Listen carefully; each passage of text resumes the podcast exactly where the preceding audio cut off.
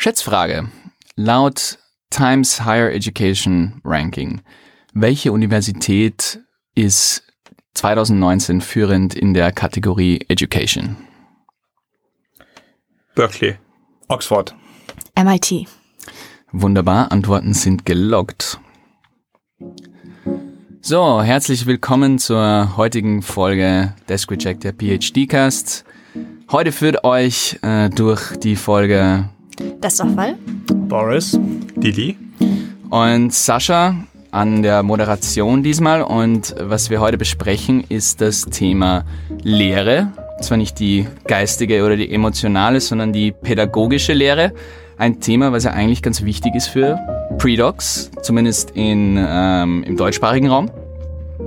Und ich würde ähm, schön traditionell, wie es bei uns der Fall ist, gleich mal mit einer Anekdote anfangen. Und da ist mir im Symposium, wo ich äh, letztens war in Champagne, empfohlen worden, also vom, vom gesammelten Publikum von Predocs und Faculty, dass man auf keinen Fall während seinem PhD oder bevor man überhaupt tenured ist, sollte man einen Preis in exzellenter Lehre gewinnen. Ähm, ich war relativ überrascht, aber alle anwesenden Faculty-Mitglieder haben da zugestimmt und ich wollte mal fragen, wie ihr das so seht. Wie, wie wichtig sollte Lehre eigentlich sein im PhD? Ähm, ich glaube, es gibt ja zwei unterschiedliche Perspektiven, die man da einnehmen kann. Von der Karriere hast du sicherlich recht, weil das selber habe ich auch gehört.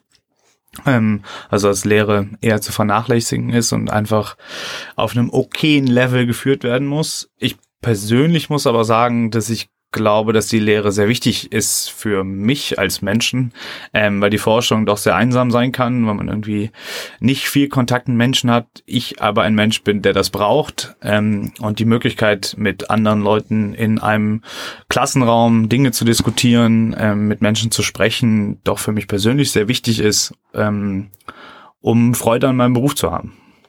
Ich nenne das ein bisschen das Doktors-Dilemma. Oh, Oh, Ja, wow. das mir grad Paradoxie. Das ist, das ist dein Thema, oder?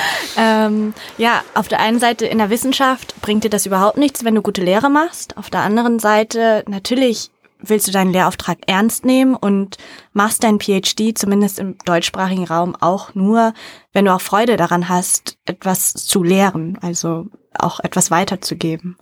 Und ja, dann muss man immer für sich selber die Zeit gut einteilen, dass irgendwie beides gut klappt. Und das ist schon schwer. Ich finde, die Aussage zeigt etwas auf, was die meisten gar nicht wissen, nämlich, dass es richtig viel Arbeit ist. Also implizit wird ja damit gesagt, gewinne keinen Preis, weil es nimmt sehr viel Zeit von deiner Arbeitszeit weg. Mhm. Und ich habe es gerade erst gehabt letzte Woche, dass ein Studierender mit mir geredet hat. Ähm, wir waren zusammen auf einem Workshop und er hat dann gemeint, ja, aus dem Gespräch jetzt mit einem anderen PhD habe ich gesehen, und, boah, die ist ja nicht nur angestellt für die Lehre, sondern die forscht ja auch. Und es ist vielen nicht bewusst, wie viel Arbeit das ist, die Lehre. Und ja, Ich, ich finde die Beobachtung interessant, weil es andersrum genauso funktioniert. Den Studierenden wiederum ist nicht bewusst, wie viel Zeit Forschung braucht. Und die glauben immer, man würde das hauptsächlich machen. And that's pretty much it. Ähm, und ist auch gar nicht so klar, dass im Sommer auch was passiert. Freunde von mir, die wissen, dass ich einen PhD mache, glauben, ich habe im Sommer auch frei, weil die Uni ja ausfällt. Ähm, ja, also das, das, das funktioniert von beiden Seiten, glaube ich. Ja. Ja, mir hat, äh, jetzt, wir haben jetzt eine Einführungsveranstaltung gehabt, wo neue Studenten reingekommen sind. Und dann habe ich den Kurs vorgestellt. Und dann hat mich ein Student auch gefragt, so, was machst du eigentlich sonst noch so außer Lernen? und ich war so baff von der Frage. Und habe dann gesagt, ja, forschen. Und dann hat er mich immer noch so, so, äh, angeschaut, wie als würde da noch irgendwas nachkommen. No, that's ja, it. No, no, das, das, das, das, reicht, glaub mir, das reicht. ähm, ja, aber wenn wir jetzt eh schon äh, dabei, dabei sind, äh, was unterrichten wir eigentlich? Also äh, ich unterrichte zwei Kurse in dem Semester und generell folgen wir der Philosophie Problem-Based Learning. Das ist heißt, das? wir haben ähm, wirklich reale Anwendungs ähm, ja, Fälle, die dann durchexerziert werden in einem Semester. In dem einen Kurs machen wir reale Innovationsprojekte mit Unternehmen zusammen, die haben eben irgendein Problem und unsere Studierenden ähm, befassen sich dann mit diesem Problem und werden dann von den LehrveranstaltungsleiterInnen gecoacht oder auch von externen Coaches. Und in dem zweiten Kurs, den Sascha und ich zusammen leiten werden, ähm, geht es wirklich darum, in einem Semester ein komplettes Startup hochzuziehen, von der Idee bis zum Businessplan und ersten Prototypen. Hm. Also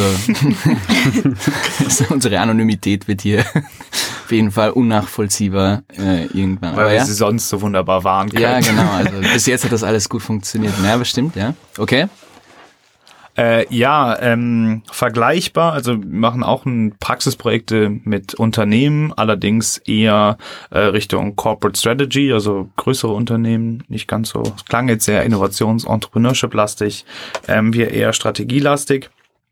Ähm, und der andere Kurs ist ein ähm, Case-Kurs, wo wir Themen aus Strategie und Organisation ähm, in einem case-basierten Format bearbeiten.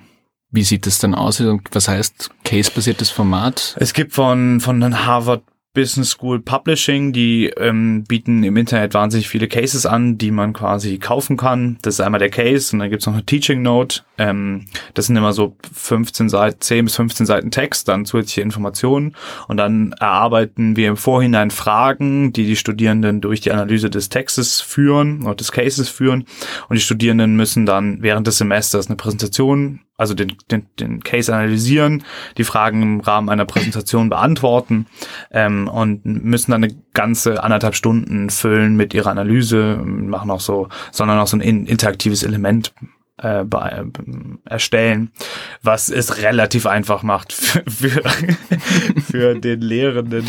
Kann. okay. Ich habe Die- das die- die Signal hat bekommen, diese Information nicht zu weit nach draußen. Es ist in der Vorbereitung sehr viel Arbeit. Während des Semesters äh, gibt es aber die Ja. Möglichkeit, doch Aha. viel. Jetzt wird es Wir coachen die Studierenden aber und es ist auch so, dass die Cases ähm, sehr anspruchsvoll sind. Also Mhm. die Studierenden signalisieren besonders am Anfang, dass sie damit etwas überfordert sind, aber das ist auch der Sinn, weil Business is complicated. Ja, das Ja. Lehrverwaltungsbüro hört zu. Also, Das Aber ist es ist wahr. Es ist wahr. Also du hast gesagt, die Vorbereitung. Es ist wahr, okay, Case-Kurs in der Ausführung nicht so aufwendig, aber die Auf, also die Vorbereitung zählt ja dazu. Habe ich brutal unterschätzt bei meinem ersten Kurs.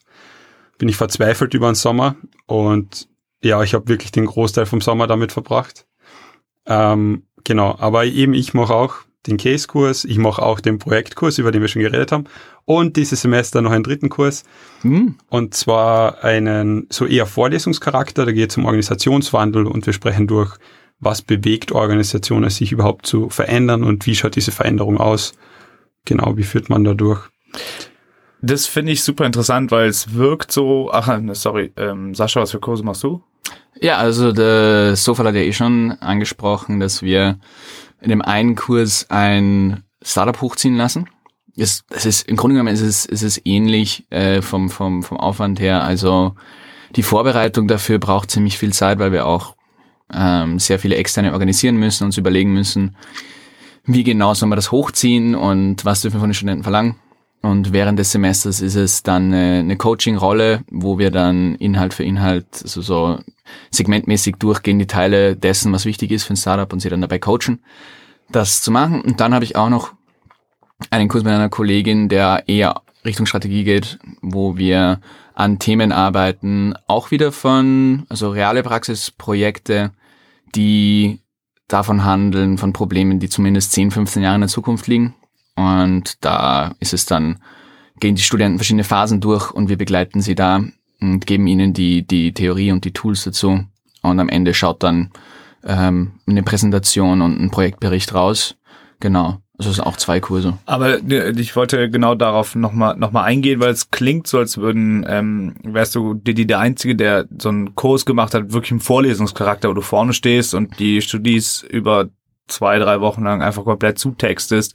Ähm, und wir anderen machen alle irgendwie so interaktive Case-Projekt-Sachen, wo wir eher coachen. nicht. Stimmt das? Also Ist das wahr? Macht ihr? Habt ihr mal so eine richtige Vorlesung gemacht, ihr vorne steht und die Studis voll Wir haben nur Blöcke, wo es halt Input gibt, Ah. wo es Input geben muss einfach Okay. und dann ist es super interaktiv. Ja, ja, Ja. genau. Ich würde dir sagen, oder ich frage dich direkt, Didi, würdest du sagen, ist das eine einfacher mit der Interaktion oder würdest du sagen, es ist einfacher vorne zu stehen und voll zu texten?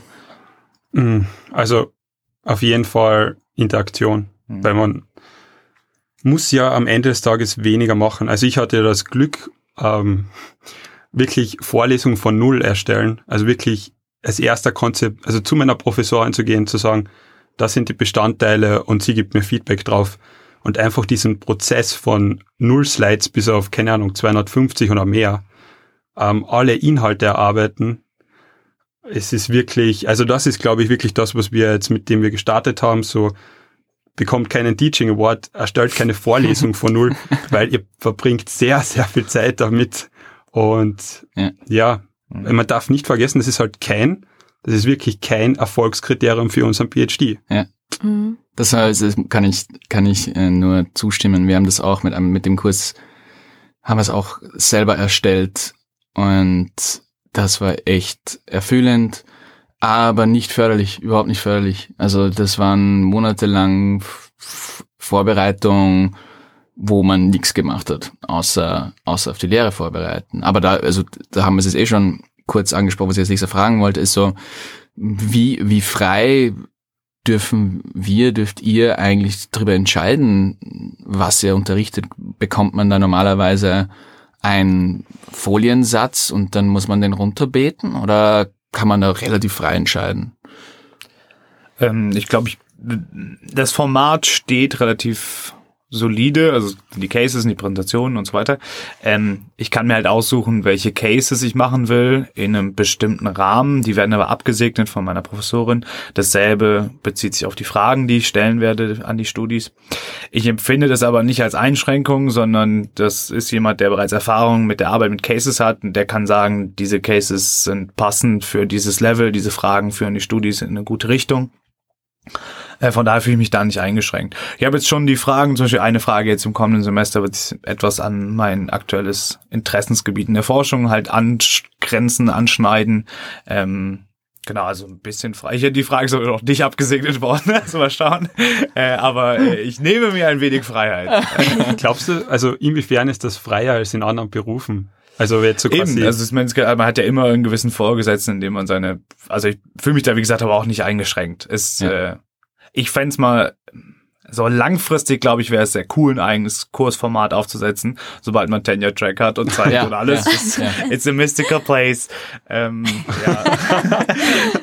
Ja, aber das ist es ja, oder? Es ist schon, es ist eine coole Erfahrung, so wie du gesagt hast, Sascha, es ist ähm, rewarding, ähm, aber also man will nicht runterspielen, dass es nicht lässig ist, eine eigene Vorlesung zu machen, Inhalte zu erarbeiten, aber es kommt halt mit einem großen Payoff, weil es einfach, weil man im PhD nicht weiterkommt. Und am Mhm. Ende des Tages gratuliert dann halt keiner für eine super Vorlesung, aber du hast kein PhD bekommen. Mhm. Ist es, habt ihr aus, aus anderen Ländern oder aus anderen Unis eigentlich einen Einblick, ob das unsere Erfahrung da vergleichbar ist? Ich hatte ähm, mit, ich weiß nicht, einem Doktoranden Cambridge oder Oxford geredet und bei denen ist sie wirklich so ähm, nur Research. Und wenn sie Teaching machen möchten, dann ist das so quasi so geblockte Kurse, die in den Ferien angeboten werden. Und da kannst quasi, wenn du sagst, okay, ich möchte Teaching-Erfahrung haben, machst du's. Mhm. Und dann ist es aber sehr komprimiert zeitlich. Und sonst, glaube ich, machst du es nicht. Also ich bin kein Experte, aber so hat es sich angehört. Ich war sogar überrascht, ähm, als ich den Vertrag hatte, dass ich auch lehren werde und dass ich eigenständig ohne einen Professor oder einer Professorin einen Kurs leiten werde. Und aus meinem Bachelor und meinem Master kann ich mich nicht dran erinnern, dass ich einen Kurs belegt habe, wo jemand ohne Titel wirklich gelehrt hat. Wirklich? Ja, Ne, gut, aus der WU. Kenne ich's nur so. Von lauter unqualifizierten Das heißt, deine, ga- deine ganze Ausbildung besteht aus so Deppen wie uns. Ja, genau. ich, ich teile dann das Das, Halbwissen. servus. Ja. Jetzt wird mir einiges klar. Ja. Oh Gott, ich hinterfrage gerade meine Entscheidung. Ich, hat, ich habe letztens einmal eine coole Erfahrung gehabt, da war ich bei einer Geburtstagsfeier von einer Freundin Ähm, ich glaube, Tante war da, die in Amerika lebt und die hat so erzählt von ihrer Tochter, die jetzt auf die Uni gehen wird. Und hat sie so gemeint, ja, sie möchte halt auf jeden Fall, dass ihre Tochter von einem Professor unterrichtet wird und nicht von so einem Teaching Assistant. und dann wendet sie sich so an mich und fragt mich so, und was machst du? ich sage, ja, I'm a Teaching Assistant. und was hat sie dann gesagt? Ja, es war betretenes Schweigen, aber das haben wir da schon gerettet. Aber es ja. ist wahr, oder? Also es ist wahr, wir haben einfach nicht so viel Erfahrung wie Professoren. Ähm, aber das ist nichts Schlechtes. Also ich habe trotzdem das Gefühl, also ich habe ja jetzt auch erst gestartet. Das kann ich nicht mehr so lange sagen, weil irgendwann bin ich jetzt auch schon länger da. Aber ich habe ja jetzt so gerade gestartet. Vier Jahre später. ähm, und da ist man halt super motiviert. Also ich habe das Gefühl, ja. ich ich habe richtig viel Lust zu lernen und ich habe Lust, mir auch Gedanken zu machen. Und mir ist es voll wichtig, dass die Studierenden das mitnehmen, was ich denen mitgeben kann oder dass sie auch was daraus machen können. Und habe aber Angst, dass das abstumpfen wird. Je mehr Arbeit auf meinem Tisch liegen wird, desto weniger kann ich das wirklich priorisieren. Beziehungsweise im Moment priorisiere ich tatsächlich Lehre noch, weil mhm. man da einfach direktes Feedback bekommt und mhm. direkte Konsequenzen auch hat. Ähm, aber langfristig, habt ihr schon recht, bringt es nichts für mein PhD und irgendwann muss ich auch mal die Forschung priorisieren. Also jetzt ganz aktuelles Beispiel. Es gibt äh, das Programm Erasmus Plus, wo man sich an super coolen Unis bewerben kann.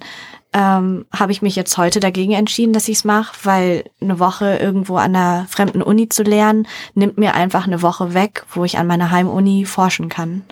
Und das erschrickt mich dann halt schon, dass ich noch im ersten Jahr ähm, sowas nicht machen will, mhm. einfach weil es zu viel Arbeit ist.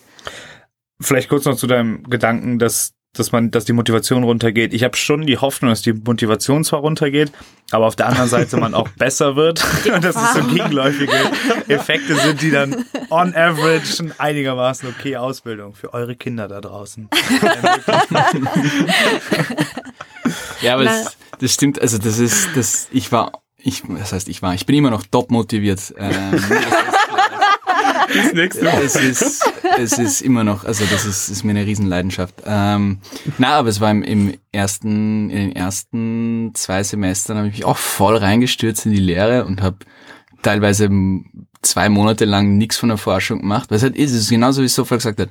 Du hast halt Instant Feedback. Du, mhm. du, du, du machst was, du sagst ihnen was, dann kriegst du es abgegeben und dann merkst du, so haben die das umgesetzt oder nicht, dann hast du wieder ein Treffen. Haben dann sie nicht. Not, haben sie nicht. und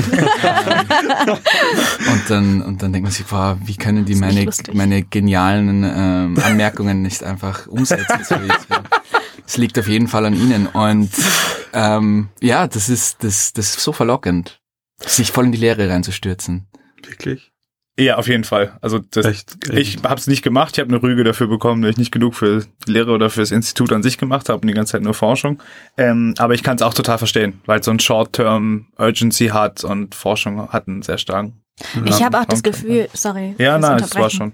Aber wir kommen ja jetzt, also ich komme jetzt auch eher frisch aus meinem Master raus und da habe ich das Gefühl, dass ich noch die Sicht der Studierenden habe. Und wir oh, haben ja, jetzt das für kann mein, ich gut verstehen. Ja, oh, das lasst ihr, da möchte ja, mach. Eben für meinen Professor haben wir die äh, Vorlesung, seine Vorlesung haben wir nochmal mit ihm überarbeitet und dann sieht man einfach, okay, man kann viel mehr sich hineinversetzen in einen Studierenden und dann mhm. halt nochmal aus dem Blick gucken, ist das verständlich für jemanden, der gerade aus der Schule rausgekommen ist?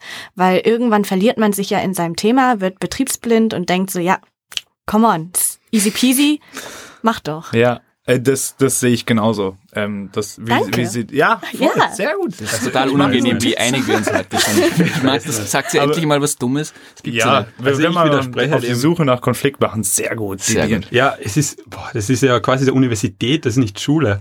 Also ich muss ja nicht alles verständlich machen für ein Level, wo ich sage, okay, das solltet ihr mit 16 auch schon verstehen. Weil wo ist dann der Niveauunterschied zur Universität? Dann brauche ich nicht auf die Universität gehen. Du hast vollkommen recht, wenn Überforderung nicht dazu führen könnte, dass jemand überhaupt nichts lernt. Es gibt einen gewissen Grad an Überforderung, der stimulierend ist, aber dann gibt es eine Über Überforderung, wo jemand dann auch komplett raus ist und du denen mhm. auch nichts mehr mitgeben kannst. Ja, ich lasse sie erst einmal leiden und dann. Ja, ja, erst musst du erst zerbrechen und ja. dann neu zusammenbauen. genau, erster Kurs, komplette Katastrophe und dann. Na, ich, ich, ich merke schon, dass das bei, äh, vor allem bei Professoren, die, die wissen, Wo es ich krass gemerkt habe, ist die Beschwerde von teilweise Professoren, warum denn die Studenten sich äh, den Kopf verlieren, wenn sie wenn sie einen Zweier bekommen oder so oder wenn sie keinen ja. Einser bekommen. Oh, Und ja. aber ich verstehe das voll, weil die, der Notendruck, also die Noteninflation ist einfach da. Also jetzt, früher war es okay, wenn du, keine Ahnung, mit einem zwei Punkt irgendwas Schnitt rauskommst aus dem Bachelor. Aber jetzt ist halt wirklich ein Drama, wenn du keinen 1, irgendwas Schnitt hast. Und dann wundert es mich gar nicht, dass Studenten ein Fass aufmachen, wenn sie keine guten Noten bekommen. Und Aber- das ist schon so, als, so das, das, da bringt man dann schon ein bisschen Verständnis rein und muss dann auch wieder mal sagen, so ja, gut, das ist in, in einer Zeit, in der Ich wir jetzt find- leben. Aber es ist relativ. Also es gibt Studierende, klar, die wollen gute Noten haben und es gibt Studierende, die einfach nicht verstehen, warum sie jetzt eine schlechtere Note bekommen Ja, haben. genau. Das sind zwei verschiedene Sachen. Ja. Und es kommt nochmal dazu, wir sind auf einer Wirtschaftsuni. Also ich finde einfach, Interessant, let's probe that. Was geht da ab? Ja, Okay, jetzt, Didi? jetzt seien wir ehrlich, okay, wenn man mit irgendwen reden, der Maschinenbau oder Elektrotechnik Ah, ja, studiert, okay. da ist ein komplett anderes Notenverständnis vorhanden. Das heißt, Ja. unser System auf dieser Uni, wenn das etabliert ist, dass die Noten so gut ist, ist das einfach ein Teil davon, dass die Expectation an dementsprechend hoch ist. Wenn jetzt eben, man könnte auf einer technischen Universität wäre es komplett anders. Ja, ja, aber eben deswegen verstehe ich die Studenten da auch. Also deswegen finde ich diesen Vergleich auch bescheuert, dass man sagt, ja, aber unsere Studenten sind so verwöhnt und die wollen alle nur eins und nichts dafür tun Äh. und an der technischen Uni, die freuen sich, wenn sie einen Vierer beim dritten Anlauf Mechanik 2 haben. Ja, eh klar, aber es, es, ich mein, es, es ist halt, das, das ist halt international. Wenn ich mich aufrege, werde ich voll österreichisch. du bist österreichisch. Welcome home. Ähm, jetzt habe ich mein, mein Rant verloren, mein Rantfaden. Nein, es ist halt, es ist halt einfach einmal so, dass die, nicht nur in Österreich, sondern überall, es war in, in England war es noch viel ärger, da hat jeder im Master mit einer Distinction abgeschlossen. Und wenn das, wenn du bewirbst dich ja nicht auf Jobs mit Technikern, du bewirbst dich auf Jobs mit anderen Wirtschaftsstudenten. Ja. Und wenn du dann keinen perfekten Notenschnitt hast und der andere schon, das ist ja der Heuristik, das machen wir auch teilweise bei, bei Bewerbungsverfahren, das eines der ersten Kriterien, die wir uns anschauen, weil es halt trotzdem aussagekräftig ist, okay, was war denn der Notenschnitt? Ich möchte aber nochmal differenzieren zwischen Noteninflation, was du ansprichst, und Offenheit zum Lernen. Ich habe einfach das Gefühl, dass Studierende, viele Studierende überhaupt nicht offen sind, dazu zu lernen. Sie sind an der Universität, um sich weiterzuentwickeln. Und wenn ich ihnen sage, dass sie sich so und so weiterentwickeln könnten, dann würde ich ihnen auch, ne, und sie machen das und sind offen dafür, würde ich ihnen ja, würde ich sie ja auch unterstützen und ihnen eine gute Note geben. Ich will ja gar nicht ihnen eine schlechte Note geben. Ist ja gar nicht in meinem Interesse, habe ich nichts von. Ich habe auch einen besseren Ruf, wenn ich Studierende habe, die bessere Noten haben. Aber wenn da einfach jemand ist, der das Selbstverständnis hat, dass ich der Person eine Eins gebe, einfach weil alle anderen auch eine Eins bekommen, und das kommt schon häufiger vor, habe ich das Gefühl, äh, nee, da spiele ich nicht mehr mit. Ich, ich finde, ich, ich würde am liebsten noch weiter ranten, aber ich, das ist, wir haben ja noch Erfolge geplant mit Umgang mit Studenten. Und ich glaube, weil da kann man noch richtig rein, also da, da, da gibt's Da können wir doch richtig reingehen. genügend, da ist genügend Frust auch bei mir vorhanden. Ähm, aber bevor wir nicht, ähm, ja, schau, probieren wir vielleicht nochmal auf die Lehre zurückzukommen. Ja, Gerne. Vielleicht was, probieren wir es Was einfach mal. Positives. ähm, genau. Was, äh, hey, schau. Didi, du hast dich letztes Mal aufgeregt, dass ich die Moderation klaue und jetzt, Moderation, jetzt bist du bitte alle. ruhig. Danke. Ähm, was, wo holt ihr euch die Inspiration eigentlich für so, für so Kurse? Ist das reines Paperlesen oder einen anderen Was meinst du mit Inspiration? Meistens RTL kriege ich immer eine 2. Mail, das ist dein Kurs. Und dann fühle ich mich wahnsinnig inspiriert, diesen Kurs zu unterrichten. Das ist unglaublich, wie mich das mitnimmt. Okay, top down. Aber die E-Mail-Adresse ist inspiration.wu.at. Genau. AKA, das, ja. Okay, Okay, nächste Inspiration. Frage. Ne, aber ich finde Inspiration, also es ist schon so, es gibt voll viel coole Sachen, über die man, ja- über die man ja in der Lehre reden könnte. Also die man trifft so im Alltag, weil wenn man einmal diese Lehrerbrille aufsetzt für seinen Kurs, dann kommen einem viele Sachen unter die Augen, wo man denkt, boah, das wäre cool für meinen Kurs, das wäre cool für meinen Kurs. Ähm, und das kann bei mir zum Beispiel sein Workshops, die ich besuche, wo ich mir denke, boah, das könnte ich mit Studierenden machen. Oder auch einfach nur ein Zeitungsartikel, wo ich mir denke, okay, perfekte Beziehung zu meinen Inhalten. Das wären zwei Sachen. Ich möchte dann doch nochmal auf die Inspiration. Ich verstehe es jetzt einfach mal so, dass du meinst, was sind so Themen, die ich mitgeben möchte. ist falsch. Na, ist mir egal. Ich reframe jetzt die ganze Thematik. Lass mich in Ruhe. Ähm, Boris hat aufgehört zu rauchen, ist ein bisschen ja, das stimmt leider. Okay. Ähm, genau, und also eine Thematik ist schon, dass die Studierenden kritisch sind und eine Gegenposition aufbauen können und die sauber argumentieren können, am besten auf Basis von Zahlen. Und das ist in den Cases, wenn du das erste Mal so einen Harvard Business School Case liest, dann klingt es wahnsinnig toll, weil das Unternehmen das auch alles absegnen muss. Und es ist schon auch so ein bisschen die Aufgabe der Studierenden zu Probleme darin zu sehen, die auch nicht unbedingt ausgesprochen werden, sondern die sich eher in den Zahlen ähm, finden lassen oder die Cases sind was älter, man guckt sich das Unternehmen heute an und ähm, sind die Veränderungen, die implementiert worden sind, beständig und häufig sind sie es nicht. So, und das heißt, man muss so ein bisschen hinter den Vorhang gucken und das ist was, was ich den Studis schon mitgeben möchte, weil das ist was, was ihnen im Leben, glaube ich, schon helfen kann und das auch sauber zu argumentieren, die Gegenposition. Ähm, da fühle ich mich sehr inspiriert. So, Fall kannst du die Frage beantworten, die ich gefragt habe? So geframed wie du. möchtest du beantworten? Also alles schön, was du gesagt hast, aber ich habe den Free Reframing nicht ganz Ja, ist nicht so wichtig. Also woher ich meine Inspiration nehme, ist ähm, schon aus Lehrbüchern, aber auch aus Paper, die ich für meine Forschung auch lese und dann auch generell aus dem allgemeinen Leben. Also so wie Didi gesagt hat, man äh, zieht so eine Brille auf. Ich habe jetzt halt überlegt, äh, ähm, jetzt in Österreich ist ja das mit den ganzen E-Scootern ähm, ein bisschen länger schon super aktuell und einfach so Beispiele aus dem Alltag rauszugreifen und dann halt in den Kontext von dem, was ich lehre, einzubetten, ähm, ja, das versuche ich, um eben verständlich zu bleiben. Es, also ich kann es aus Erfahrung jetzt inzwischen schon sagen, dass Sofa, Sofa oh, jetzt habe ich fast, fast geoutet, ähm, sehr gut mit, mit äh, bildlichen Metaphern arbeitet. Also meine Folien sind voller... Ja, du, du, du bist gleich auf, ähm, hast gleich versucht, Konzepte und Ideen mit ähm, vergleichbaren Metaphern zu Ach so. erklären. Ja, wenn du das billig weglässt, dann hört sich das gut Was? an. Nein, bildlich. Also bildlich. Billige Metaphern verstanden. Ich war kurz ein bisschen geschockt, warum du das sagst. Ja, voll. Auf Okay, einmal so. Spannung. Okay, Leute, ciao.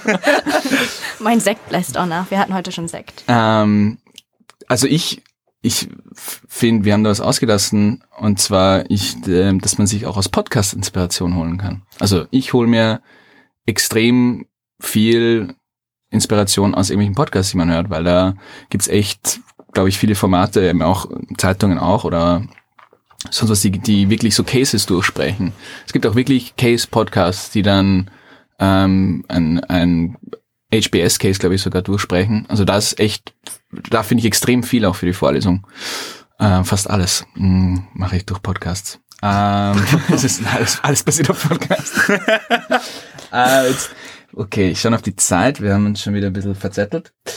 Gibt es irgendwas, abgesehen von Studenten, die nicht lernen wollen, was euch besonders nervt in der Lehre? Ich meine, ich kann sonst einfach Ich finde, also Deine vorbereitete Liste runter. mal einmal nach von Dingen, die mich nerven. Ähm, nee, äh, ich finde es so ein bisschen schwierig einfach. Ich hätte gern mehr Zeit dafür und ich fände es irgendwie cool, wenn man es so hinkriegen würde, dass es sich irgendwie more rewarding anfühlt. Das Ich würde gern machen. weniger machen. Weniger machen. Also ich würde gern ein Semester nur unterrichten, so quasi zu sagen, du unterrichtest nur im Wintersemester und dafür wesentlich mehr Fokus drauf. Ja. Und da bin ich wirklich noch mehr da für Studierende. Ja. Da öffne ich die Fluten der Mailbox für alle, die sich an mich wenden. Aber dafür im Sommersemester oder im anderen Semester absolut null. Ja. Weil dann hätten wir drei, vier Monate und das wär's. Darf Das ich wär kurz cool. eine Anekdote reinschmeißen? Es gibt Nein. einen Professor an der WU, mir egal, Boris, der äh, nach der ersten Vorlesung hat er eine Folie mit seiner Handynummer dran und dann können ihn alle, die etwas nicht verstanden haben, eine SMS schreiben. Hm, ich kenne den. Mhm. Sorry, aber Fun Fact. Ja. Das wäre der absolute Katastrophe. Ja, das- Ja, das Coolste ist, das ist, glaube ich, in einer der größten Vorlesungen, die auf der WU sind. Mhm. bist du wahnsinnig. Ja, aber ich gebe dir voll recht. Ich fand das voll cool, geblockt Lehre zu halten, dass man wirklich sich fokussieren kann und da auch sein ganzes Herzblut auch reinstecken Ja. kann. Und bei meinem Vertrag ist es ein bisschen komisch. Es ist gestaffelte Lehrverpflichtung sogar, dass Wie ich funktioniert halt, das? naja, im ersten Jahr bist du lehrbefreit und Mhm. dann halt im zweiten Jahr und im dritten Jahr und dann musst du immer mehr Lehre machen. Und eigentlich, wenn du Das haben wir aber auch. Nein, haben wir nicht. Doch, Ja. habt ihr schon. Ihr habt denselben, Gestaffelt? ja. Ja, ja. Ich Irgendwann den musst, du, irgendwann musst du noch, Du hast nicht gelesen. Ja, hey. Na, ich bin mir Die haben ziemlich gesagt, sicher, dass ich Didi, das nicht schreib mal deinen Namen drunter. Meinen Namen kann ich schon schreiben. Ja, zwei Telefonat ist morgen, also nicht komplett unrealistisch. Können wir noch gleich kurz darüber sprechen, was uns Spaß macht an der Lehre? nein, Na, aber jetzt dafür haben wir ihr leider das noch- keine Zeit also mehr. Erklär mir das mit gestaffelt, weil es ist für mich auch wichtig. Naja, also ich glaube, im zweiten Jahr musst du zwei Semesterwochenstunden, im dritten Ja. Jahr vier schon. Was? Nein, Nein, drei. das drei. stimmt nicht. Drei. Ah, ja, okay. Wir werden das in den Shownotes posten. Aber es kommt ja immer auf den Vertrag an, oder? ich weiß es nicht. Ähm, ich dachte mir, das ist bei allen gleich an der WU. Ja, an der WU schon. Bist du Aber wir der haben WU? ja auch HörerInnen außerhalb Ach so, des ja, nö, weil die Verwirrung. Verwirrung ist innerhalb der WU gerade. Ähm, ja, ich werde es da einfach reinstechen und sagen, mich nervt unheimlich äh, Prüfungen korrigieren. Oh ja. Ich finde, das ist ein unheimlicher Zeitfresser. Mhm. Und vor allem, wenn man dann Prüfungen von über 100 korrigieren muss und dann 100 mal dieselbe Frage korrigieren muss.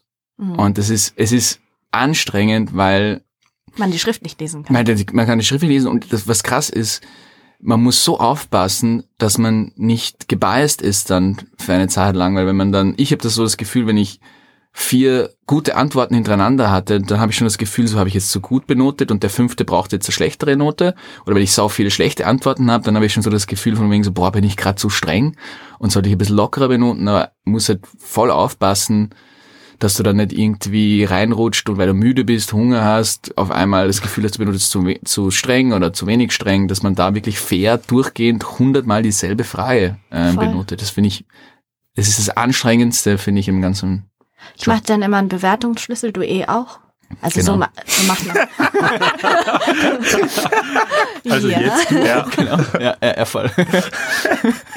Und dann muss man halt die ersten 20 durchkorrigieren und dann schaut man nochmal nach den ersten 20, ob man alle nach dem gleichen Schema bewertet hat. Dann muss man die nochmal durchgehen. Mhm. Dann macht man die 50, dann prüft man nach den 50 wieder. Also ja, es frisst unglaublich viel Zeit.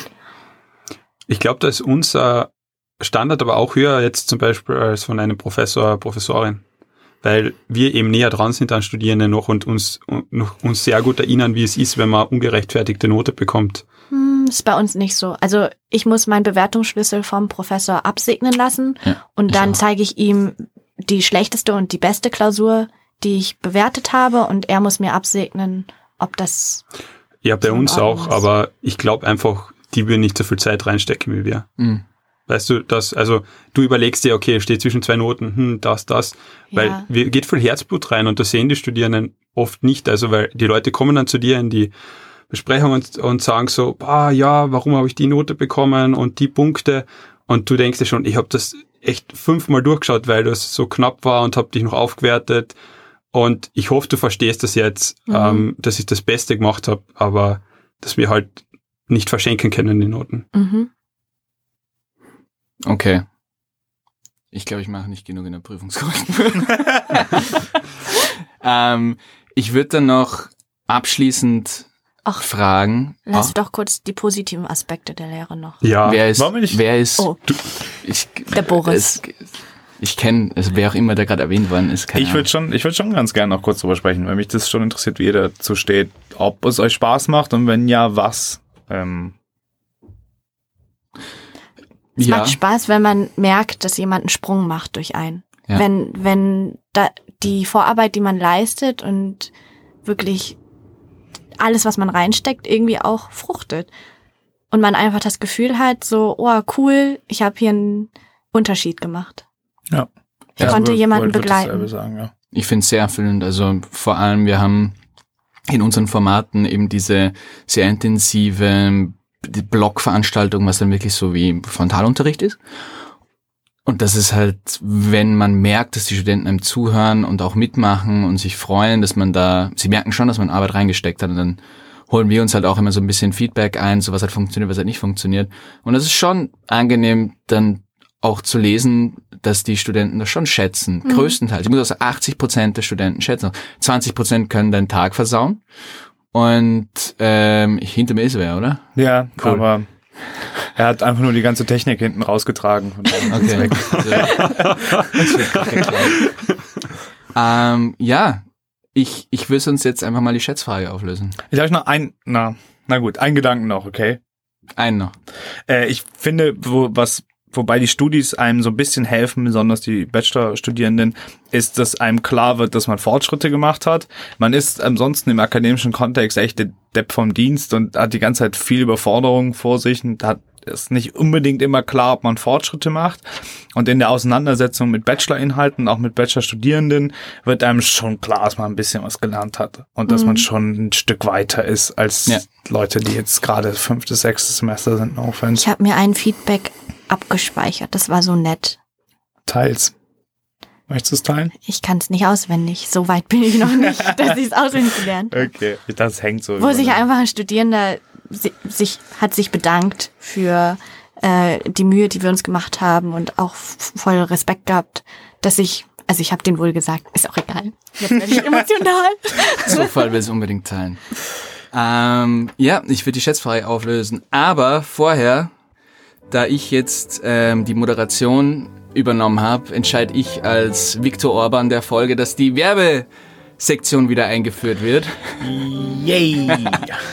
Und mit Werbesektion meine ich natürlich, dass wir noch immer keinen Werbepartner haben. Und deswegen würde ich gern auf Wunsch Werbepartner wie immer hinweisen. Und dieses Mal freue ich mich sehr, dass diese Podcast-Folge nicht gebracht wird von Kongbu, dem Oh. verwirrendsten Lokal an der WU. ähm, wenn So ihr, bekommen wir sie Ambidextrous sind die. Die Ja, haben einfach also- alles. wenn ihr Sushi haben wollt, gebratene Nudeln oder Oder, Bowls. oder auch Ente mit Rosenkohl und Knödeln. Also einfach beides. So man, die Küchen lernen voneinander, befruchten gegenseitig. Also es sind sicher fünf Nationen gleichzeitig am Herd. So Schnitzel, Pommes, Tafelspitz, Lachs, Teriyaki, kriegst du alles. Ja. Und- Wunderbares Essen. Ja. Hauptsache äh, Chili-Soße. Ja, dann kriegt man es schon ergehen. Und Stäbchen. Sriracha. Also, ja, voll. Wenn man nett fragt, bekommt man eigentlich auch zu seiner Suppe noch extra Reis und Sojasauce dazu. Ähm, aber Didi, ähm, ja, die Werbemusik ist aus. Ähm, du als, als Stammgast, ähm, Ja, erzähl uns mal deine drei Lieblingsgerichte und, und den Namen deiner äh, Lieblingsbedienung dort. Also mir ist eigentlich wurscht, Hauptsache für Erdnüsse und ähm, ja, ich bin schlecht mit Namen, von dem her merke ich mir sowas nicht. Nummer drei. Ja, mir genau. Immer besonders nett. Genau, woher weißt du das? Jetzt, die haben immer, für, für Menschen wie mich haben die Zahlen. Also das, das sind fünf Zahlen, dann denke ich mir, irgendwas in der Mitte wird schon passen. Wunderbar. Also das, das freut uns sehr, dass uns der Didi ein bisschen äh, eingeführt hat in die besten Gerichte von Kung Wu. Und das heißt, wie immer ähm, bei unserem Nicht-Werbepartner einfach den Namen unseres Podcasts mit ausgeschnittenen Zeitungsbuchstaben auf einen Zettel kleben und ganz unauffällig dem Koch zustecken bei der nächsten Bestellung. Der ist sehr nett übrigens. Genau, und der, Ja. der kriegt dann, also ihr bekommt dann dafür bei ähm, acht Gerichten eine extra Sojasauce dazu. Und ähm, nach unserem Werbesegment kann ich jetzt endlich die Schätzfrage auflösen. Und ihr könnt euch sicher noch erinnern, was für Universitäten ihr genannt habt. Ja. Ja, ich habe Stanford gesagt. Hast du nicht? Doch, Nein, hast MIT gesagt. gesagt. so ein Quatsch. Es ist nur das Im richtige Land. Es Take. ist nicht mal die richtige Seite. Ich bin im fünften Tape auch was gesagt. Ja, was ist es? Du hast es eh schon. Ja, was habt ihr gesagt? Einer, ich du hätte hast Oxford gesagt. gesagt. Ich hab Berkeley gesagt. Okay, ist jetzt alle Ihr habt Berkeley komplett gesagt. daneben. Es ist Stanford, natürlich, ist aber klar. Brauche ich nicht einmal Lösung dazu. Und damit ähm, sind wir auch schon am Ende unserer Folge angelangt. Ich möchte mich ganz herzlich bei unseren Zuhörern bedanken. Tschüss. Und bitte, bitte, bitte folgt uns auf Instagram und auf Facebook und auf allen anderen Kanälen, die ihr, die ihr findet. Vielleicht sind wir auf LinkedIn inzwischen auch. Äh, abonniert uns bitte auf Apple, auf Spotify, auf Overcast, auf allem, wo ihr uns findet und lä- lädt uns brav runter. Bitte gebt uns auch gerne eine Bewertung. Wir machen das alles äh, für Jux, oder? Äh, kriegen noch immer kein Geld von unseren, von unseren Ihr Nicht-Werbepartnern. nicht? Außer, außer Boris mit seinem eigenen Bin eingekauft worden. Das ist teurer. Äh, Das heißt, würde uns sehr freuen, wenn wir da eine kleine Bewertung bekommen. Aufgenommen sind wir wie immer im Keller der WU. Intro- und Outro-Musik ist von Blue Dot Sessions und die Ad-Musik ist von Devin Kammers. Und das ganze Ding wird produziert von Sofal und Alexander Staub. Und damit ist das ganze Ding zu Ende. Ciao.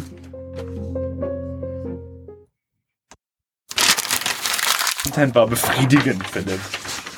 Nicht gut. Du meinst es ist schlecht, wenn eine Frau zu dir sagt, das war befriedigend? Das weiß ich nicht, noch nie passiert.